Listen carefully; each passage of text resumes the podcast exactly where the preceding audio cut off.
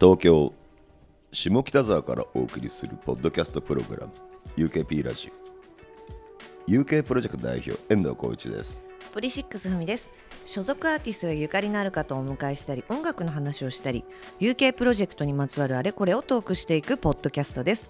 皆さんからの感想などもお待ちしています。ハッシュタグ UKP ラジオつけてツイートお願いします。さて今回は音楽の仕事の話、えースタッフとかねそういう方を、あの招く回ですけど、はい今回は株式会社オフィスオーガスタの顧問をなさっていた志村良二さんが来てくれましたよろしくお願いしますよろしくお願いします。志村ですす。はい。UKP ラジオ志村さん 志村さんってあんまり言わないんです言わないですよ。普段はなんて僕僕らはチムリンチムリン。チムリン。まあ先輩ですけど。ね先輩だけど。先輩ですけどチムリン。そうそう、凛っていうのは、あの尊敬の意味が入ってる。そうです。えどういうことですか？いや、漢字で書いたら凛って難しいのよ。そうなんですか？漢字の方ですさか寂しいという。えーキリンの凛なんだけどさ、絶対書けないよね。全然伝わんない、はい、あのよろしくお願いします。よろしく志村です。す。はい。はい。僕らはいつ出会ったんですかね、えーっとね、UK プロジェクトがあの立ち上がる年かな。立ち上げの前の年かな。1987年ぐらいの話だよ。そうだと思いますよ。本当、ああそうだね。そうそう。なんかその開発、はい。新人開発をするんだっていうんで、ね。ちょっと楽しそうだからちょっとみたいななんかそんなことで連絡くれたのよ。遠藤さんから。そう、うん。そう。今考えると何の役にも立てないんだけど、まあまあまあ。その時その時チームリン会社どこだっけ？キティアーティストっていう会社だった。で何人か業界の先輩としてて、で僕こういう仕事に就きましたって挨拶するじゃないですか、チムリンにも挨拶したんです、あそうだったんだ。そうだよあそういうこと？趣旨がよくわからなかった。で新人開発の担当になりました、で、挨拶するじゃん、でなんかこういうやつで見ろよ、とかってね言ってくれたらいいけど、まあ挨拶されて、なんで俺は挨拶されたんだろうな。ってぼんやり思って。そうそうそうそう。えだからそこからかれこれ30年ぐらい経ってそうそう。今答え合わせをしてね今わかった。あんたよ。そうだったんだ。だからあの時に例えばリーガルリリーさんとか竹原ピストルさんとかを紹介していただいてれば仕事になったわけですよ。そうだね。そうだじゃない。30年前に出会ってねえだろ。そうそうそう。だからね。そうよ。だからそういう玉もいなかったしえ？その時俺何やってたのかな。もうなんかすでにやってたのよ。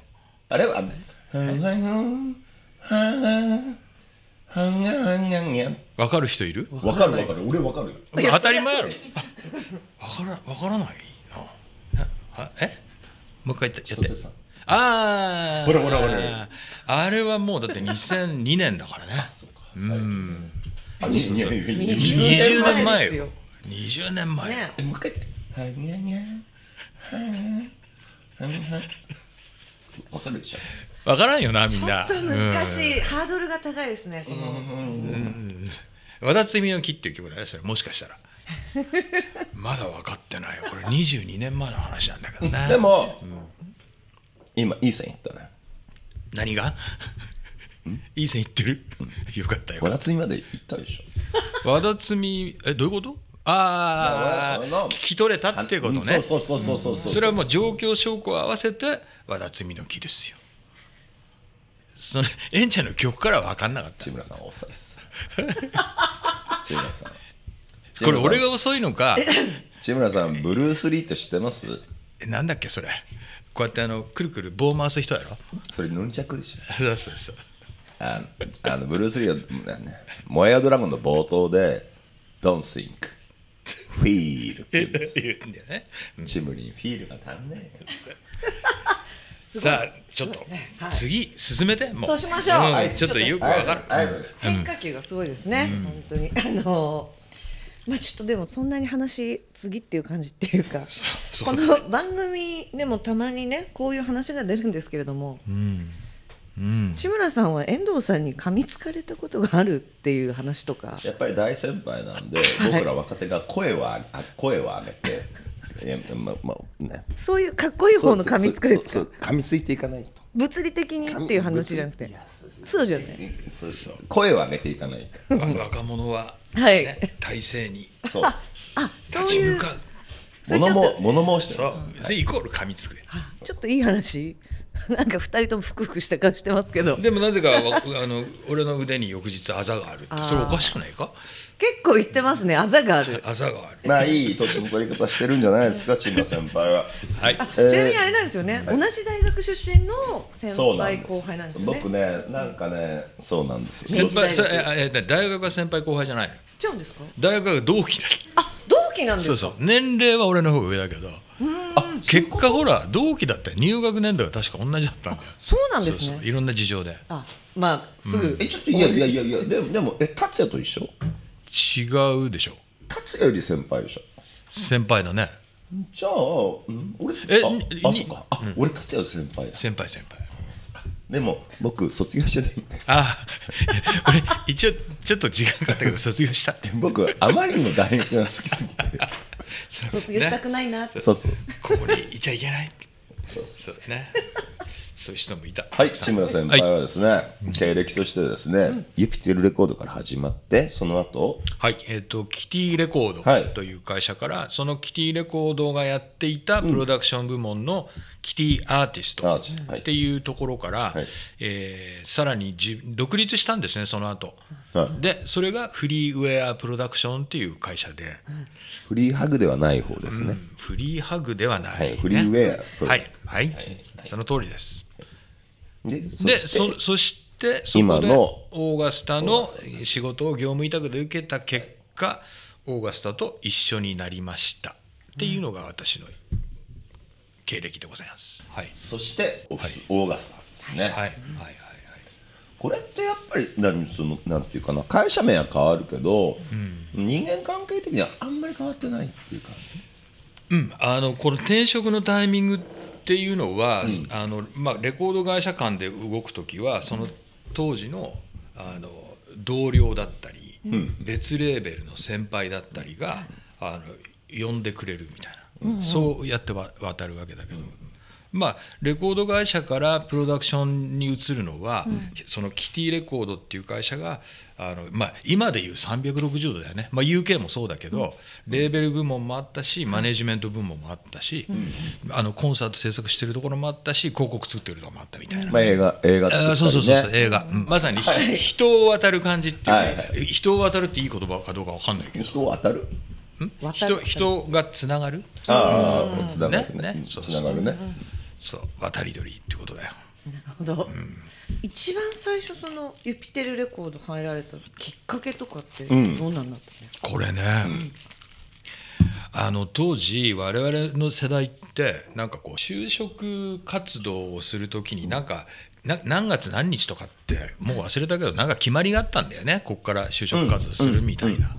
解禁みたいなね。そうそうそうそうそれでその時にうんちょうど就職活動をみんなが始めた頃に俺はたまたまちょちょっとこう旅行をしちゃってたわけよ。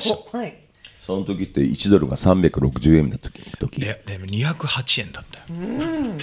結構。マジで。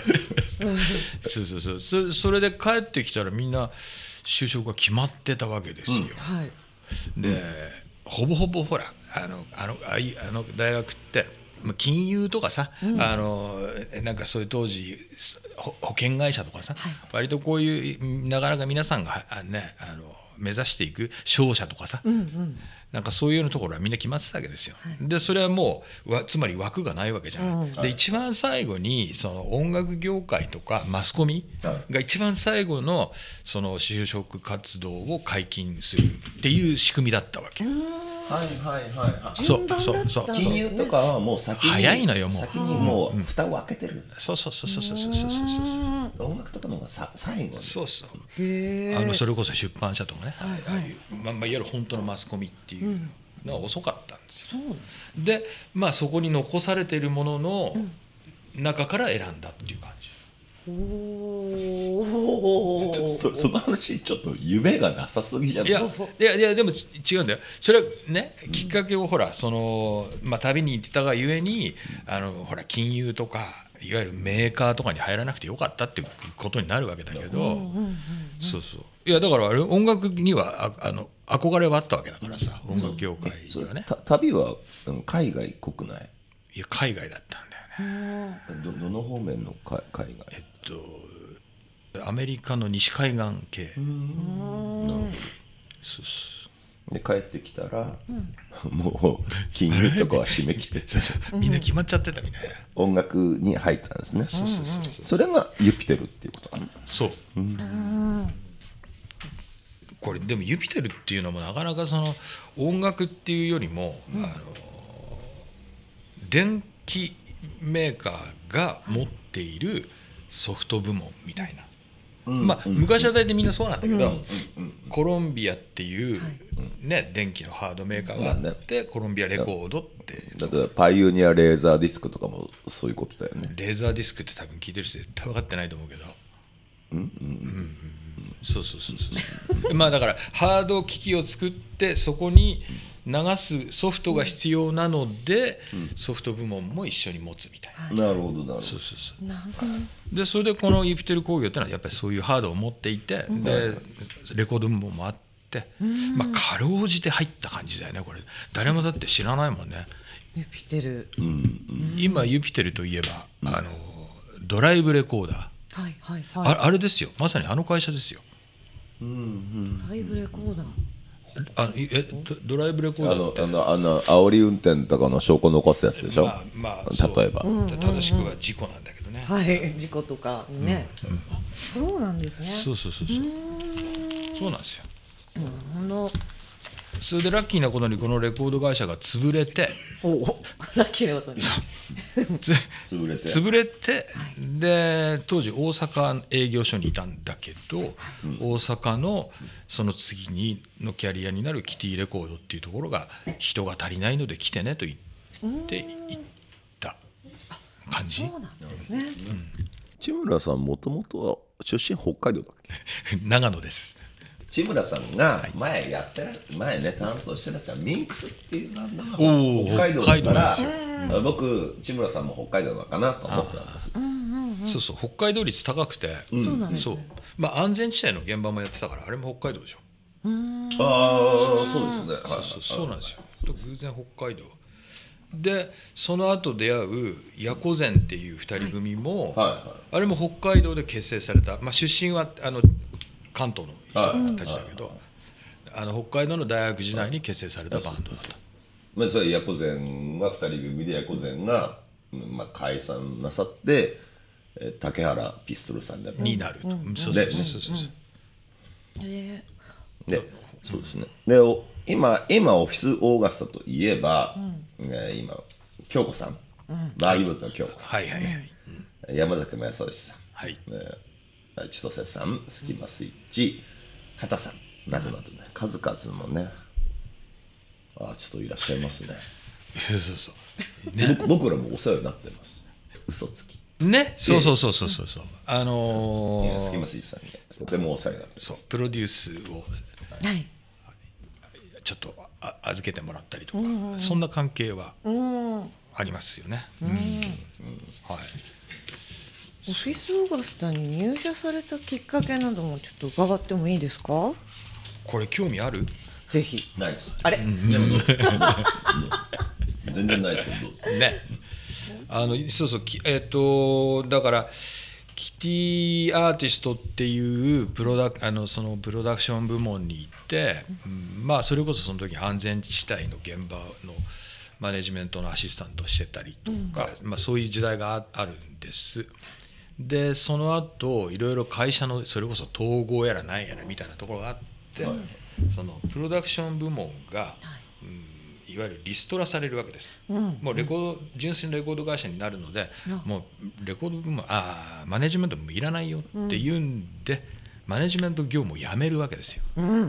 でそれであのプロダクション移籍をあの皆皆さんアーティストさんにしていただくわけだけど、移籍先が決まらなかったアーティストを持って独立したんですこのフリーウェアプロダクションっていうのは。はい。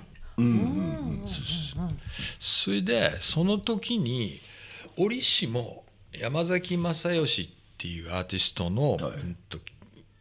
初代マネージャーを僕はやっていました。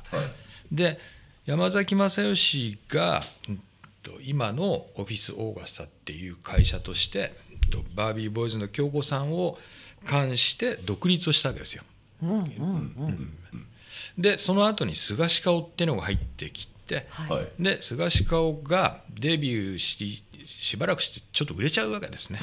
でそれでオフィスオーガスタっていうのは京子と山崎しかいなかったもんで、スタッフもいないわけだよね。はいで鹿菅氏顔さんをやり始めました、スタッフ足りない手伝ってくれって言って僕が業務委託で、自分の会社で菅氏顔のコンサート制作と、あのマーチャンダイジングを受けた。っていうところがオーガスタとの出会いなんですよ。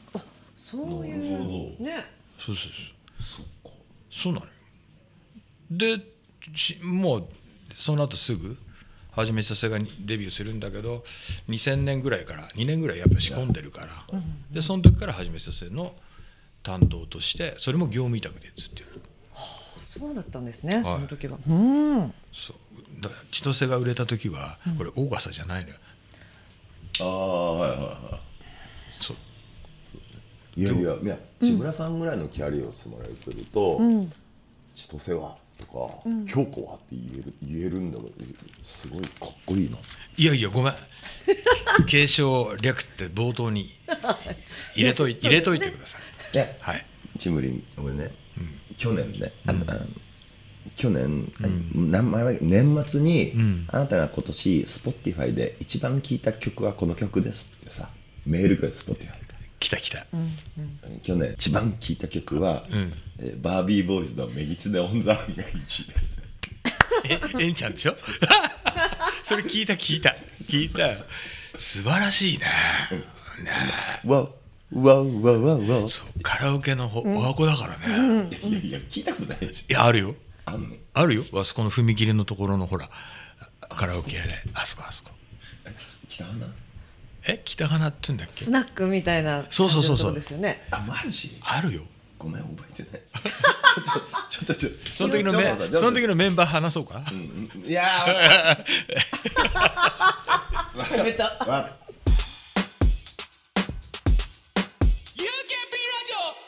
えー、ははじめちどさんのねデビューに向けての仕組みをなさってたんですよね、志村先輩はねはい少し和田摘みの木がですね、はい大ヒットした背景にはどんなことがあったんですか業界に入ろうと思ってる後輩のためにですね。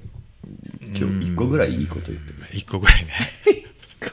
まずそのはじめ千歳っていう存在はもう全くこうい異端のものであって、ポップスの中では、あの全く知られて知らないわけだしもちろん民謡出身の人なんですね彼女は。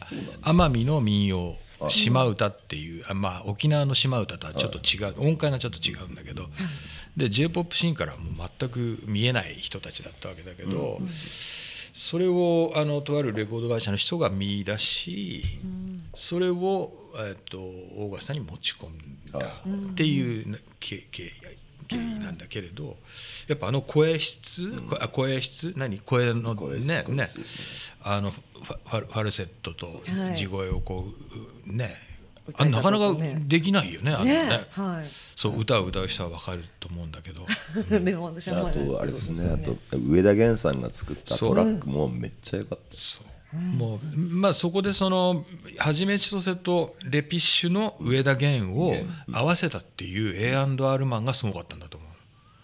これはあのオーガスタの創業者の森川さんっていう方なんだけどなるほどなるほど。あそれはやっぱすごいっすね。すごいと思うそれは本当に。ね。あのレピッシュは皆さんこれこれを聞いてる方はよく知ってると思うんだけど、まあスカだよね。うんうんうん。でそれとあの南の島でその培ったはじめ千歳のあのキャラクターと、それをどこでどうひらめいたかわかんないけど上田源とこうくっつけた、まあ、スカとはじめ一つをくっつけたっていうのもちょっと変な変な感じだけどでも多分そういうのすごくあると思ってて。そうですね、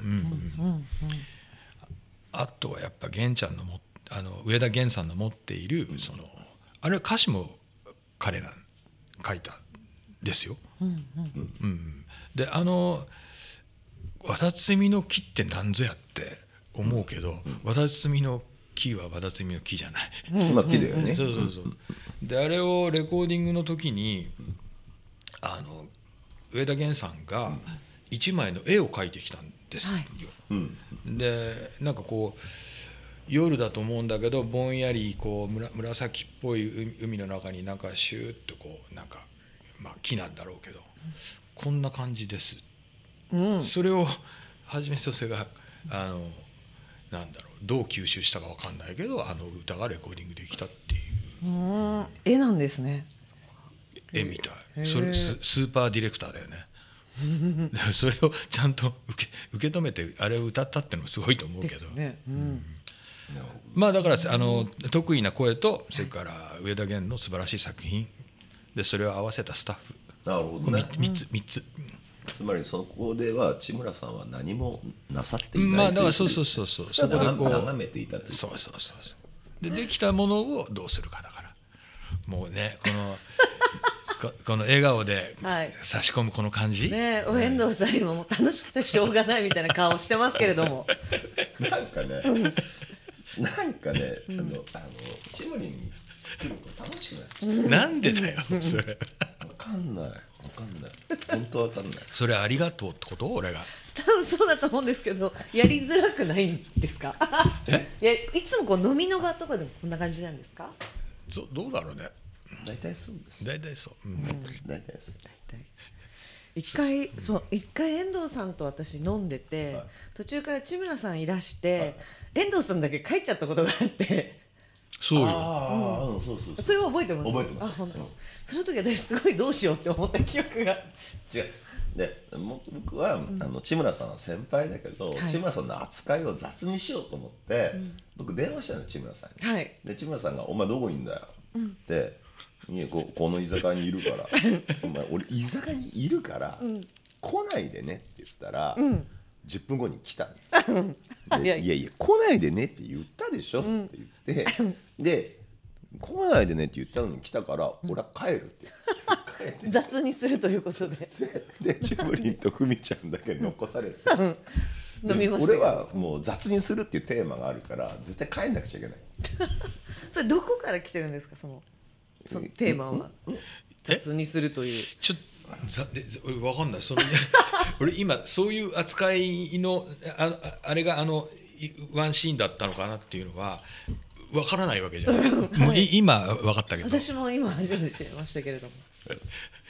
や適当なこと言ってるだけだよね。でもあとね大大学大学の飲み会？大学大学の OB 飲み会っていうのが1年に2回ぐらいあるんですはい。明治大学の。ねでまあ、まあ古賀とかね、あチムリンとか、何人かで集まった時に、なんか千村先輩は、なんかうんいじられる先輩ね。いやいや古賀ほどではないと思うよ。でも古賀さんからこう後輩の方ですよね。古賀さんは後輩後輩の方。こ あの古賀さんは、だいぶ若手だったんですけど、若手といっても50超えちゃった。超えちゃった。そうですよね。うん。そうそうそうえその下の方もいるんですか？まあちょっといるよね、うん。うんちょっとなんだ、おーでも結構いやいや30歳もいるよいるいるいる、うん。わな東小園とかさ、あとあとつたつたやあもうあこら辺もでも40とかよみんな。うん。40過ぎてるよ、うん、でも若いのいるよねなんか。幅広いんですねじゃあ本当に。よく知らないんだよだからもう 会合でしか会わないこととかも結構あったりまあまあまあまあまあそういうこともあるし、そもそもその会合に行くとまあほらセミになっちゃうわけよ。あー遠藤さんが。遠藤さんはね、はい。だから多分あんま覚えてないと思うんだ。紹介されても。僕僕二次会でしかセミになる。ああ一次会の時はセミになる。でセミになったら1時間のことはもう忘れるわけじゃん。そうですよね。まあ何次会でもセミにはならないでほしいですけども。そうですそうセミナーまあ、だから先あの先輩ね、遠藤先輩に対してあの20代の後輩が、あの今回こういうところで呼んでいただいてありがとうございます。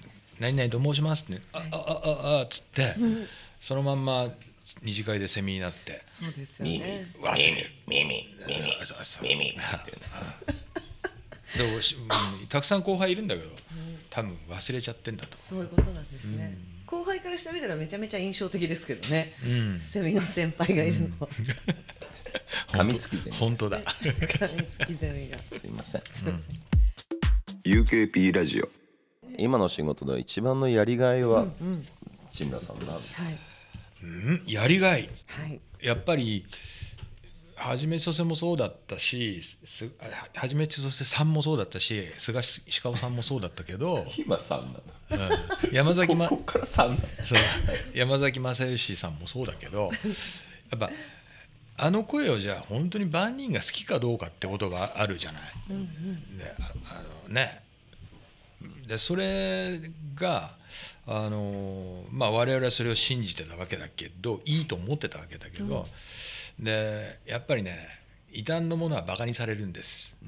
それがある日突然こうめきめきめきと売れ始めるわけですよ。はい。でそのまあ我々一番身近なのはコンサートに行って、お客さんたちがまあ泣いたり笑ったりしてくれるわけですわ。はい。その曲に感動したりそのパフォーマンスを見て、まあ、それを見た時に「おし!」みたいな、それをやりがいと言うんであればそれがやりがいかな俺。うーん。なるほどなるほど。そうそうそう泣く人いるよね、ね。そう。いる。えんちゃんもたまに泣いてるよね。ちょいちょい泣いてる泣いてるけどチブリには見られたことないから。ちょいちょい泣くよね。うん。いややっぱそういうことなんですよ。そういうことなんですよ。そうそうそう。そうそうん。なるほど。それが答え？答えになってますか？なってますよ。なってますか？めちゃめちゃ。でこの自分が信じたものを。うん。他の人たちも同じような感覚で感じてくれてるみたいなところで間違ってなかったみたいな、うん。たくさんの人が思ってくれてることが分かった時っていう、でもそう思わないこともたくさんあるわけじゃないですか。はいはい。あのそう信じてやってもん。結果が出ないことってそれはねあるよね。あります。はい。あります。あります。ただまあそういう時はまあ例えば50人のライブハウスからそれがさ300人になってよーしリキッドルームまで来たぞみたいな時はそういうそれはそれでやりがいだとそうですね。はい。いうことにはなるよね。うんうんうんうんいやむしろそっちの方があれかな。やりがいっぽいかな自分の中では。まあ、つまりそんなに売れてるケースはないからね。そうですか、いや。えでもその現場現場というかそういうところがずっとお好きだったりするんですか？うん。それを実感できるような場にいるうみたいな、んそうですかね。うん多分。志村さん根本的にはマネージャー体質なんですか？うんどういうことだろう。それは自まあ、分では決められないな、ディいや例えばディレクターとか A&R とかマネージャーとか舞台監督とかいろいろあるじゃないですか営業っぽいかな宣伝とか営業っぽいかななるほどなるほどはいそんな志村さんがマネージャーになりたいという思ってらっしゃる後輩に届けるメッセージは何ですか？マネージャーの要素ってさやっぱその全てが必要だと思うわけ。さっき言ってたディレクターとか、A&R とか、ね、あの宣伝営業、うん時に肉体労働もたくさんしなきゃいけないわけじゃん。はい。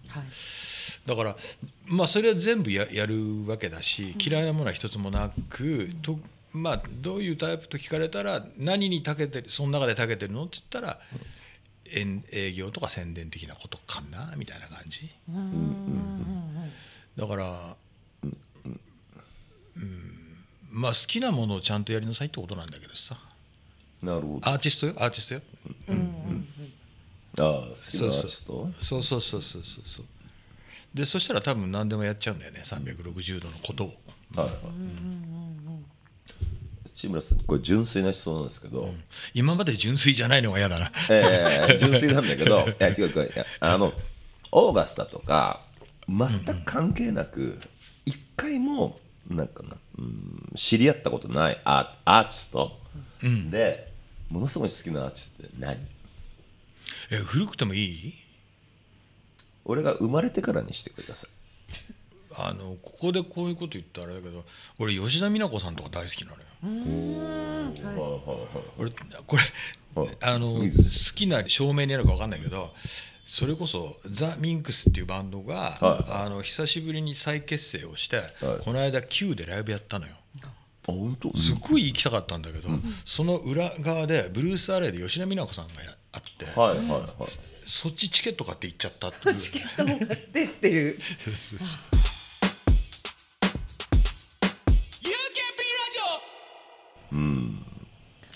なんか楽しげな温度ばかり伝わってますが、はい。えー役には立ってるのかどうかが何に？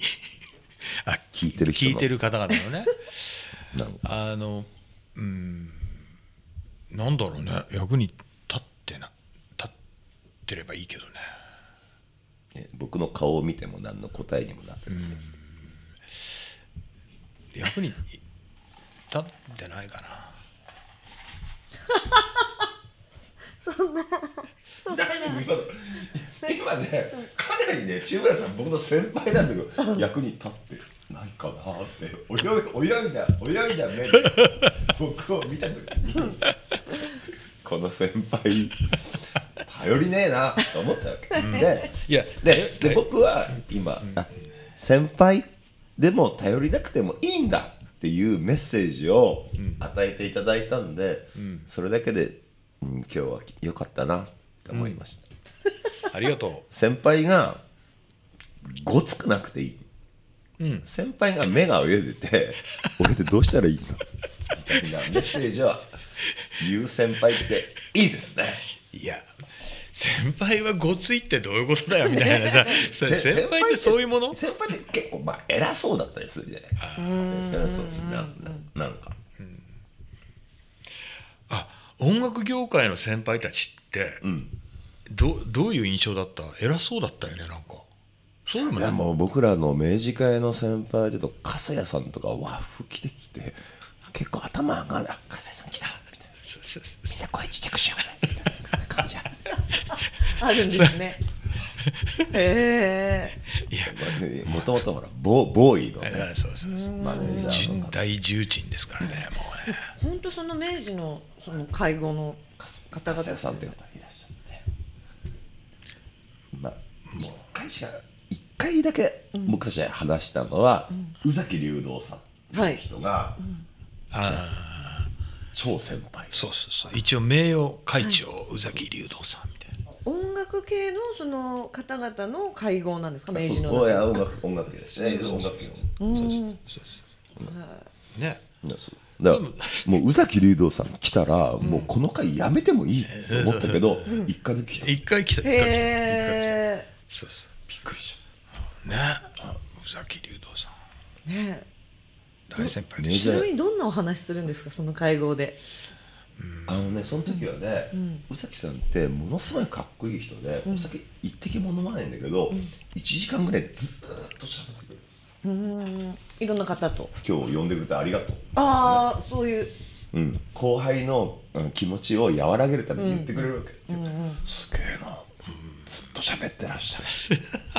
飲んでたい、ね、ね。俺やっぱ宇崎さん本当好きですよ。そういうことみたいだよ。うん。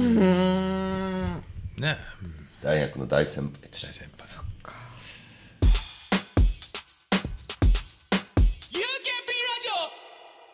これこれがそれやってみたいことってああるんですか？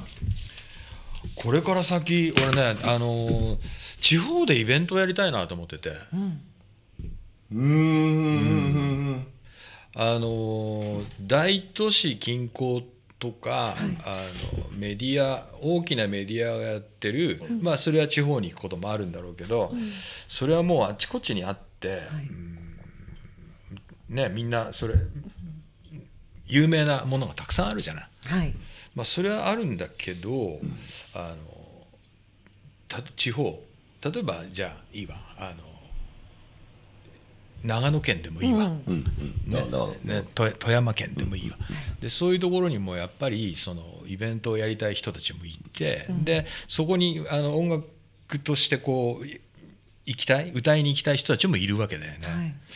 でなんかそのイベントをちょっと手伝い始めるそんなようなイベントを手伝い始めてから、あのそのなんだろう。とんがってるイベントっていうのは例えばロッキンオンでもいいしメトロックでもいいけど、いや田舎に行くと我々と同じような世代の、わ我々って私ね、同じような世代の65歳の人とか、75歳の人とかその人たちの子供世代っていうのが例えばよ40代とか30代で、はい。その人たちの子供たちっていうのは今小中学生だったりするわけじゃない、はい。でさらに行くと幼稚園の子たちもいるわけ、はい。でそのうんとまあ、極端に言えば0歳児から100歳まの人たちが楽しめるブッキングをしてくれみたいなことを言われる時があるわけですよ。でそうするとやっぱりロッキンオンに出ているあの、まあ、年末でも夏でもいいんだけどああいうラインナップには絶対にならないのよ。でそうするとうーん今 TikTok で売れてる人たちが何組かいて、はい。はでまあ、いわゆる超レジェンドアーティストみたいな。デヴィ夫人みたいなこと？うんとね、それはちょっと違うんだけど、うん。うん。うん。ね、東洋の宝石。南吉高さんとかさ、あモンローウォークね。そうそうそうそう。からなんだっけ、うん。水曜日のカンパネラとかさ、はい。はいぐらいまでの幅があってもう子供たちが踊るわけあれあの曲でね、みたいなことをやってるとあの絶対このラインナップないじゃん。うんなかなか、そういうのが楽しくなってきちゃって。でしかも地元の人たちってあのすごいそういうことに向かうエネルギーがまだまだたくさんあるわけですよ、はい。まあ、そういう人たちと付き合ってるとなんか楽しくなってきちゃうって、うんうんそういうことやりたいななんて思ってて、うん。ね。まあ、あと個人的にはキャンプかな。キャンプいいですね、あ本当？うん。あうんうん。ねみんなで行くの？一人で行くの？えっ、と家族。ファミリー。かみさん？ニコニコでうなずきましたね遠藤さん。志村さんにも家族がいたんだって、どうどういうことですとても良かった。ねえ大体スタンドアローンで見かけるああそっか、うん、そんなことないよ、うん、よかったですね。今日ここでやっぱ家族の話しちゃダメだよね。めちゃめちゃ遠藤さんが嬉しそう。UKP ラジオ、うん、志村さんはうん。好きなことを仕事になさってるじゃないですか。はい。で仕事とプライベートの境目っていうのはどの辺にあるちょんまげ？なんだろうね。お金をもらうか払うかだよね。音楽が好きだけど、好きな音楽にはお金を払うけど、あ両方好きだね。商売にしてる時はもらうんだよな。だからなんどう言ったらいいんだろう、プライベートとの境目ってなんだろうね。あーでも一個ヒントあるよね。そのその、うん、仕事だったらまあそのライブ見に行くじゃん。でプライベートだったらちゃんとチケットを買って見に行買う買う買う。くみたいなことだよね。そうそうそう、それ今の質問の多分答えじゃないんだよね。あの日常の、ななんか暮らしっぷりとしてなんか変えてんのかいっていう質問だか。自分でなんかここからはみたいな線引きみたいな。あだからあれよ。それはあのさっき言ってたけどあのキャンプに行く時はもう完全にそんなの忘れてるから仕事のこと、ぐらいの感じ、で夏夏になるとさ蚊取り線香とか買って炊くじゃん、うん。それ仕事？質問の意味がよくわからないんだよなプライベートに決まってるでしょななんで、ま、なんで今迷ったの？ねいやわかんないじゃんだって。き緊張の CM をうちのアーティストがやった時に、うん成績を良くするために買う。これは仕事だよね。確か めっちゃしょうもなかったな今ね、うん。そう蚊取り線香はねプライベートで買う。だよね、え遠藤さんはその境目ってどうしてるんですか？なんかあるんですか？僕はあまりなあまりないです。あまりなくてお音が鳴ってる時は結構仕事で、音が鳴らなくて本とか読んでる時は完全にプライベーあーすごいわかりやすい。音が鳴ってるか鳴ってないか。音が鳴ってることが嫌なこと時ってたくさんあるでしょ？何？こ工事工事の音とか？うんと音楽だよ。あ音楽あ,、それすらも音楽に聞こえる。あんまりあんまりないです。あんまりないです。あと音楽から離れたい時は落語とか YouTube でよく聞きます。あ最近俺落語行く行くのよよく。志村さん、はい。志村さん先輩ですけど、はい。僕の前で最近落語行くとか ちょっと100年早いです。なんで？なんで？いやだからそれはかあれだね。あのプライベート、うん。音楽から離れる時はやっぱ落落語とかもこれも面白くて、こうなんかね落語2家の回言いますけど僕の前で落語とか面白くてって口はばったいこと言わないでくださいよ志そうか。村さん。はい、あのね面白くてさ3回言った。で全然その違うところに身を置くみたいなことで結構こう線引きしてたりするあ、んですかね。うん、あの線引きするっていうか結果そうなってる。うーん。だってキャンプ行きたいと思うし落語聞きに行きたいと思うし、まあ音楽で言ったら吉田美奈子さん聞きたいと思うし、うん。っていうのは、あーまあそう,、うん、そうね。音楽聴きたくない時あるよやっぱり。ありますね、今じゃない時みたいなのは。なんかほらキャンプとか行くの醍醐味が無音みたいなことを言う人もいるじゃない。うん。いや音楽かけてるかもしれない俺、うんうん。かける人とかけない人綺麗に分かれてるイメージがあります。でもちっちゃくだけどね、かけもう聞きたくない人がいるから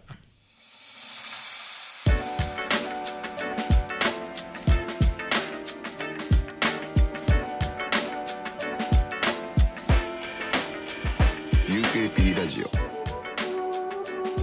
そんなこんなありましてですね今週はねうん大好きな先輩千村さんをお迎えしてねお送りしてきたゆくみラジオもはい。そろそろお別れの時間ですね。あっという間ですね本当にもう遠藤さんがこんなに楽しそうに まああの遠藤さんの言う雑な扱いですか？みたいなことしゃるの。久々に本当雑だね。本当に。なんか仲良し加減仲の良さがとても伝わりました、はい。本当に。ありがとうございました、はい。ありがとうございました。えー感想や質問などぜひハッシュタグ UKP ラジオをつけてつぶやいてください。UKP ラジオのツイッターアカウントのトップに固定ツイートしているリンクからメッセージを送ることもできますのでぜひこちらもご利用ください。UKP ラジオは UK プロジェクト遠藤浩一とポリシックスふみがお送りしました